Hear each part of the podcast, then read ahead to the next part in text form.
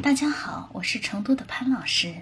今天我要给大家讲一个故事，叫做《猴子屁股为什么是红的》。它出自《中国老故事》系列里的民间故事。《中国老故事》这套书是由亲近母语研究院编著，广西师范大学出版社出版。下面就让我们一起来听故事吧。从前的猴子全身披挂着长毛，屁股也不例外。可是现在我们看到的猴子屁股都是光溜溜、红彤彤的，这是怎么回事呢？那是被一个老婆婆教训了。很久很久以前，山里住着一只老猴子，嘴巴很馋，树上的野果子、地下的笋子、河里的鱼。连天上的鸟，它都想抓来吃。总之，只要能采到、摘到、捉到的，他都尝了个遍。实在没有什么新鲜玩意儿了，他就打起了人的主意，想尝尝人的吃食儿。有一个老婆婆常常去山里打柴，被老猴子发现了。老猴子就每天蹲在树上等老婆婆来。只要老婆婆一来，他就问老婆婆讨吃的，一点馒头，一点干饼。虽然老猴子觉得味道还不如树上的香蕉，但总算是有吃的。这一天，老婆婆又来打柴，老猴子也照例来了。老婆婆，给我点吃的吧。老婆婆今天带的干粮是煮熟的红薯。她掏出一个递给猴子，猴子一看，新鲜玩意儿，三口两口吞下了肚，还没尝出味道就没了。猴子不过瘾，又问老婆婆要，老婆婆只好又给他一个。这次猴子尝出味道来了，比馒头和干饼强多了。猴子没吃够，还要。老婆婆说：“这是我今天的午饭，再给你我就没有了。饿着肚子，我砍不动柴呀。”老猴子生气了，嘴边的毛都被吹得飞了起来。他恶狠狠地说：“老婆子，不给我吃的，就让你瞧瞧我的厉害！今天晚上你在家等着。”老猴子说完，窜上树不见了。老婆婆担心的没心思打柴了，坐在石头上唉声叹气，想想自己孤苦伶仃一个人，要是老猴子来了，连个帮忙的都没有。老婆婆伤心的哭了起来。不要难过，老婆婆，我来帮助你。一个尖细的声音从树上传来，一只小黄鸟飞到了老婆婆的面前。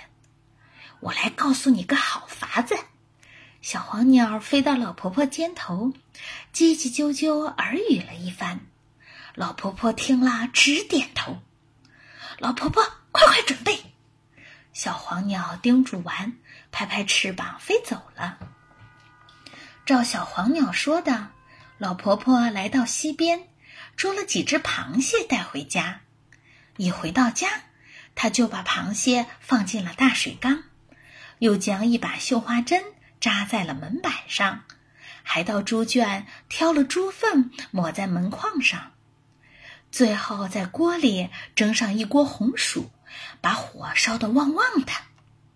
一切准备停的，老婆婆躲到床上听着外面的动静。当天夜里，老猴子真的来了，他气势汹汹的用力将门一推。结果一碰到门，就嗷嗷的乱叫起来。原来门板上扎满了绣花针，老猴子的两只爪子差点被钉在上面。尖利的绣花针刺得他眼泪直流。老猴子下了狠心，才将爪子拔了下来。这时候，他的爪子血珠直冒，指头都弯不了。老猴子不敢再碰门板了，借着星光扶着门框，打算摸索着进屋。谁知刚一碰到门框，立刻感到黏糊糊的，是什么呢？他正纳闷儿，便把爪子凑到眼前，一股臭烘烘的气味透过鼻孔直钻脑门儿。原来那是老婆婆提前糊在门框上的猪屎。老猴子举着爪子进了屋，在屋里乱转，模模糊糊的。他看到屋子角落里放着只大水缸，赶忙奔过去，不管三七二十一，一下子将爪子伸到缸底，想好好洗洗。